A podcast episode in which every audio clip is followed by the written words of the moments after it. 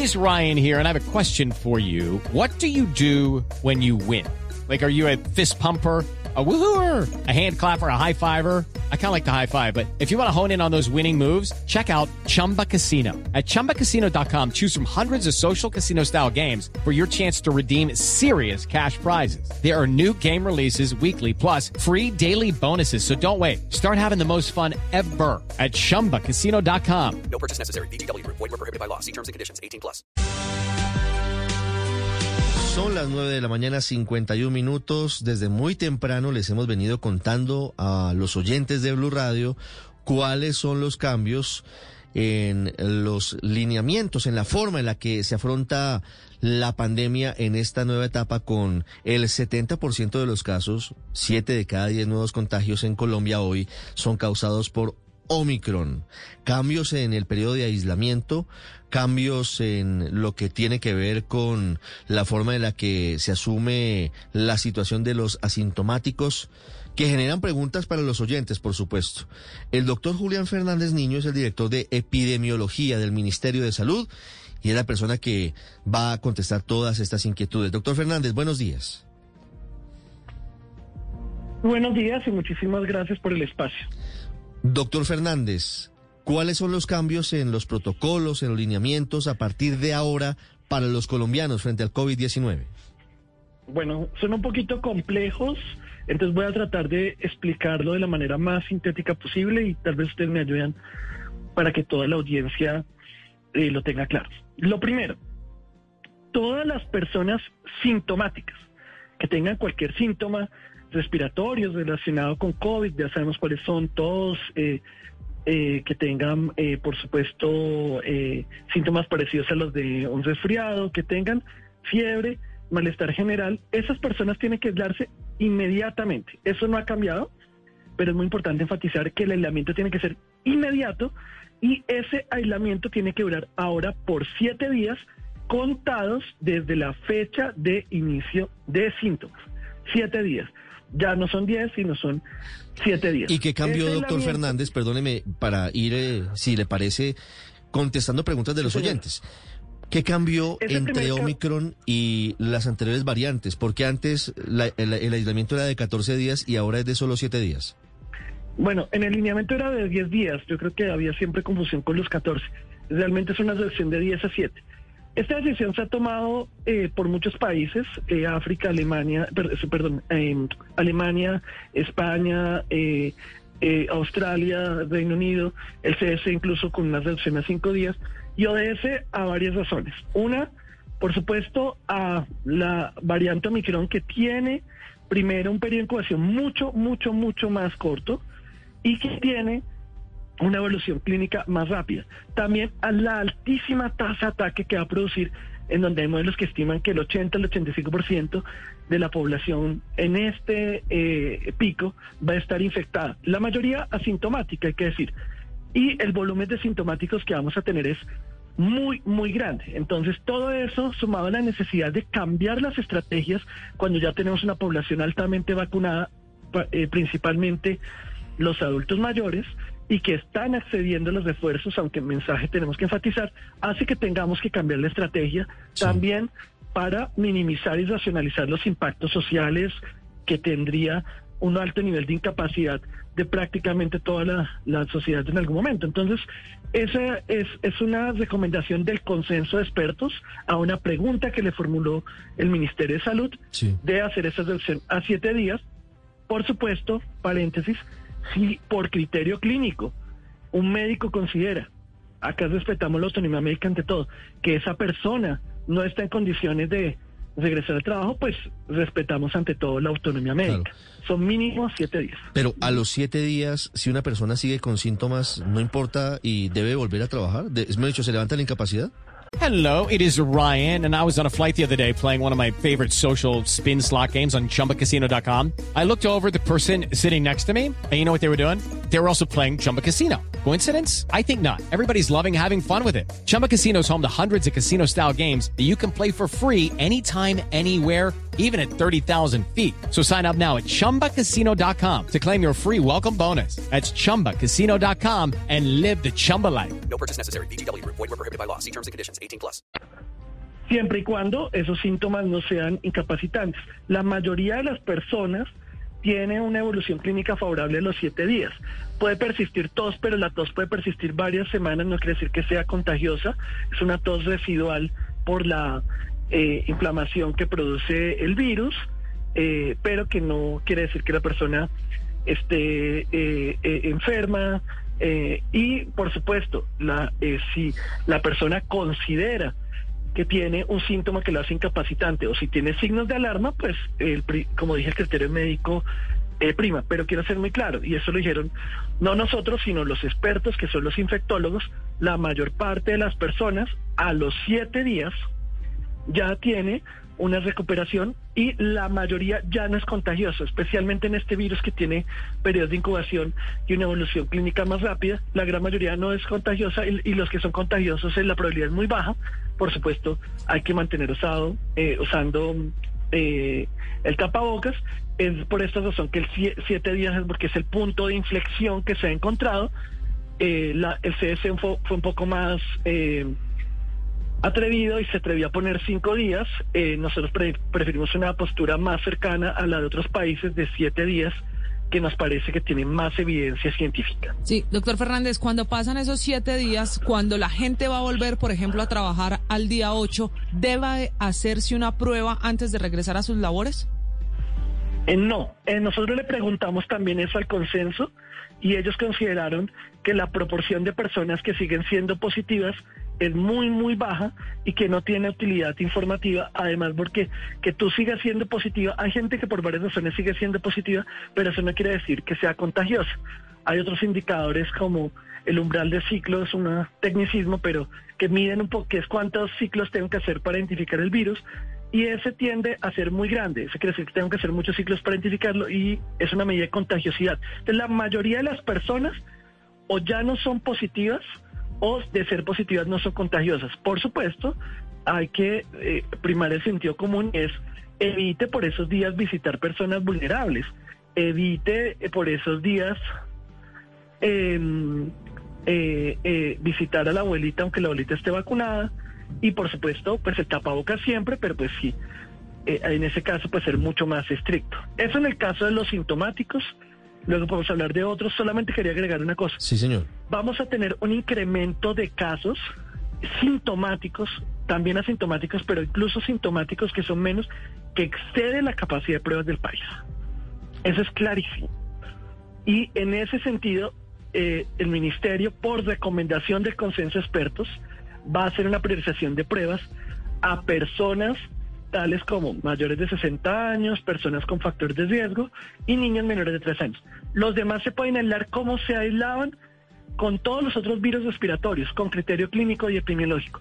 A quien necesita una incapacidad, usted puede pedir la incapacidad y el médico puede, la ley estatal es muy clara, no necesitas una prueba por clínica, ponerlo como caso eh, eh, confirmado por nexo epidemiológico y esa persona se puede aislar. Sin necesidad de la prueba, de sin necesidad de la prueba, Sí. se puede dar la incapacidad por parte de los médicos. ¿Le entendí bien, doctor Fernández, cuando usted dijo que entre el 80 y el 85% de los colombianos nos vamos a contagiar de Omicron? Eso es lo que dice el modelo. Los modelos tienen supuestos. La mayoría va a ser asintomáticos. También por eso no es razonable seguir con una medida de rastreo durante este pico. Es poco eficiente, salvo en grupos selectos como personal de salud, que sí hay que hacer cercos, o por supuesto en población institucionalizada, como en las cárceles y demás, por obvias razones.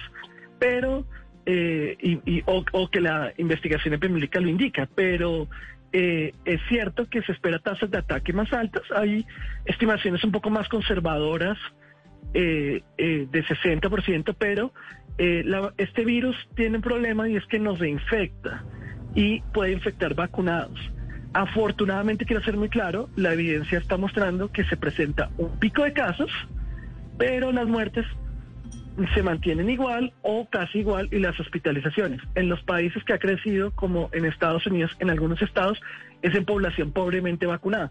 Ustedes saben que Estados Unidos tiene unos estados que se resisten a la vacunación y ahí es donde se han encontrado hospitalizaciones. Pero incluso en Sudáfrica, con baja hospitalización, como había una alta exposición previa, la, el incremento de hospitalizaciones y muertes fue muy pequeño.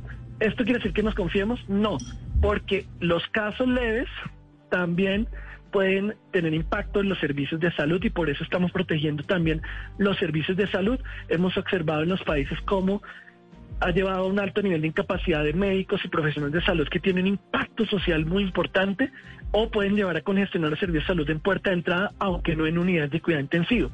Y por otro lado, no podemos confiarnos porque hay personas que no se han vacunado, personas que no han terminado su esquema o personas de riesgo sin refuerzo en los que sí le podría dar duro. Micron tiene todo el espectro, desde personas asintomáticas hasta personas que mueren, pero comparado con Delta y con otras variantes, la probabilidad de complicarse es menor. No quiere decir que sea de cero. ¿Me puedo complicar y morir por Omicron? Sí, pero esa probabilidad es menor. Si estoy vacunado, claro, doctor Fernández. muchísimo menor. Sí, quisiera, quisiera devolverme a, los asintomáticos, hablando de Omicron, eh, para preguntarle qué cambió en la pandemia, por qué ahora solamente eh, se requiere el aislamiento y no se exige la prueba de COVID. Ok, round two. Name something that's not boring. laundry? Uh, a book club. Computer solitaire, huh? Ah, sorry, we were looking for Chumba Casino. That's right. ChumbaCasino.com has over 100 casino style games. Join today and play for free for your chance to redeem some serious prizes. ChumbaCasino.com. No purchase necessary. Forward, prohibited by law. 18 plus terms and conditions apply. See website for details. Hay varias razones. Lo primero es que, insisto, eh, muchos países, incluso países de altos ingresos, han tenido la necesidad de priorizar las pruebas y racionalizarlas ante este incremento abrupto de lo que se ha dicho que es el virus respiratorio en la historia más contagioso. O sea, un eh, número reproductivo que podría ser más alto que el de sarampión. Todavía no sabemos cuánto es, hay discusión de los expertos, entonces es muy alto. Lo segundo es que tenemos una proporción de la población vacunada eh, y eso nos da una protección sumada a lo que se llama inmunidad híbrida porque también tuvieron exposición previa al virus. Y lo tercero, que no es cualquier cosa, es que también es, vamos a tener mucha gente infectada eh, al mismo tiempo y eso hace que sea inviable ese aislamiento asintomático porque la mayoría de asintomáticos en cualquier caso no van a ser detectados. Solamente vamos a detectar aquellos asintomáticos que sean contactos estrechos de un caso positivo confirmado. Y ahí la recomendación del consenso es la siguiente. Si el asintomático que fue contacto estrecho, asintomático, contacto estrecho de un caso eh, sospechoso confirmado, tiene una vacunación con esquema completo, no tiene que cumplir el leamiento. Pero hay unas cosas que hay que decir lógicas. Oigan, use tapabocas estrictamente y no vaya a visitar a la abuelita sabiendo que acaba de ser contacto. Eh, por supuesto. Pero ese riesgo de transmisión es menor, uno, porque es asintomático y dos, porque está vacunado con esquema completo. Pero si usted es asintomático, yo sé que suena un poco largo, pero si usted es asintomático, que fue contacto estrecho, un caso positivo confirmado, pero no tiene vacunación con esquema completo, no se ha vacunado, tiene el esquema incompleto, sí se tiene que aislar siete días, no necesita prueba, tiene que aislarse inmediatamente, puede solicitar a su médico un certificado de aislamiento si lo necesita por razones laborales, y el médico se lo tiene que dar con el nexo epidemiológico y guardar ese aislamiento también de siete días parecido al de los sintomáticos. ¿Por qué? Espero haber sido claro, yo sé que es un poquito largo. No, pero, pero es muy importante hacer la claridad. Doctor Fernández, es que tengo una cantidad de mensajes de oyentes preocupados frente al tema, porque entonces vamos a tener circulando a los asintomáticos pues por todas partes y confiando en que ellos se pongan bien el tapabocas. ¿Por qué los asintomáticos vacunados pueden estar... Sí, pero pueden estar, pueden montarse al Transmilenio, pueden ir a cualquier evento, pueden estar en cualquier sitio, en la oficina, en, el, en, cualquier lado. De acuerdo. ¿Y eso, eso no es eh, riesgoso para los demás eh, que, que, no están eh, contagiados de Omicron? Bueno, entonces hay que ser claro con esto. Lo primero, la mayoría de casos en todas las olas son de asintomáticos. Y la mayoría de asintomáticos no se detectan. Eso es lo primero. O sea, la mayoría de asintomáticos no son detectables. Pero no es viable cuando tú tienes, como se espera, llegar 40 mil casos diarios, llegar a rastrear los contactos de todos los casos. Ningún país lo ha logrado y por eso el rastreo de contactos pasa a un segundo plano cuando tú tienes un alto volumen de casos. Y yo creo que lo que sí hay que decirle a las personas, y es cierto, es, primero, protéjase. ¿Y cómo se protege primero? Póngase todas sus dosis y si ya puede el refuerzo, hágalo urgente, para que si se llegue a infectar, pues lo tiene con mayor protección. Y segundo, haga uso estricto de tapabocas, pero digamos que es técnicamente inviable, y así lo dijo el consenso, identificar a todos los asintomáticos con el inmenso, pero es que es una cosa abismal de eh, casos asintomáticos que vamos a tener eh, y que la mayoría de ellos de todas maneras no tienen un contacto identificado. Entonces, en cualquier caso, no los vamos a poder eh, identificar, eh, salvo lo- aquellos que tengan ese nexo declarado. Entonces, acá lo que sí, claro, si las personas están preocupadas, entiendo por qué, pues primero póngase el refuerzo, que con ese riesgo de que le dé enfermedad grave es muy bajo, incluso disminuye el riesgo de que se contagie con el refuerzo. Y segundo, haga uso estricto de tapabocas y evite lugares y aglomeraciones, ventile los espacios.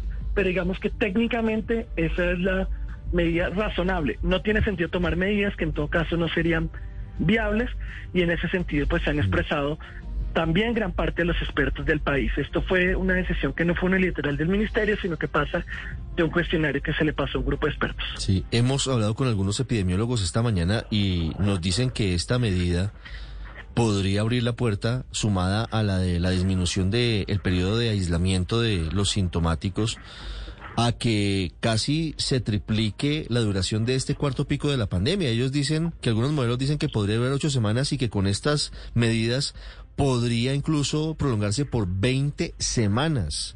¿Ustedes creen que eso es posible? ¿Ustedes consideran que esto puede llegar a ser posible como lo dicen los expertos? Yo no sé qué expertos consultaron, pero no son los expertos que participaron en el consenso. Le pueden preguntar también a la proyección de la doctora Zulma Coconova que participó en el consenso y los tiempos y que recomendó, que recomendó también esta necesidad de ajustar el lineamiento de pruebas.